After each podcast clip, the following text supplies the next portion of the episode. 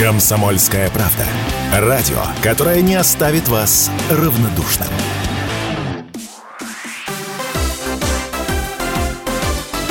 Новости спорта.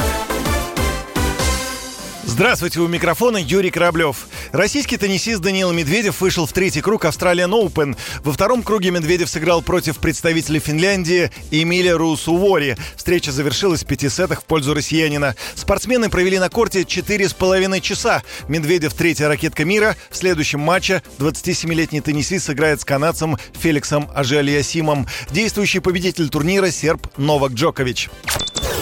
Российская теннисистка Мира Андреева обыграла француженку Диан Пари в матче третьего круга Australian Open. Встреча прошла накануне. 16-летняя россиянка уступала в третьем решающем сете со счетом 1-5, однако довела дело до тайбрейка, который выиграла. Итоговый счет 1-6, 6-1, 7-6 в пользу Андреевой. Россиянка занимает 47 место в рейтинге женской теннисной ассоциации. Пари – 72-я ракетка мира.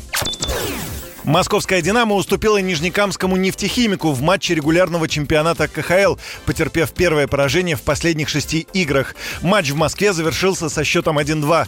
«Динамо» занимает второе место в западной конференции, уступая Ярославскому «Локомотиву» по дополнительным показателям. «Нефтехимик» — восьмой на Востоке.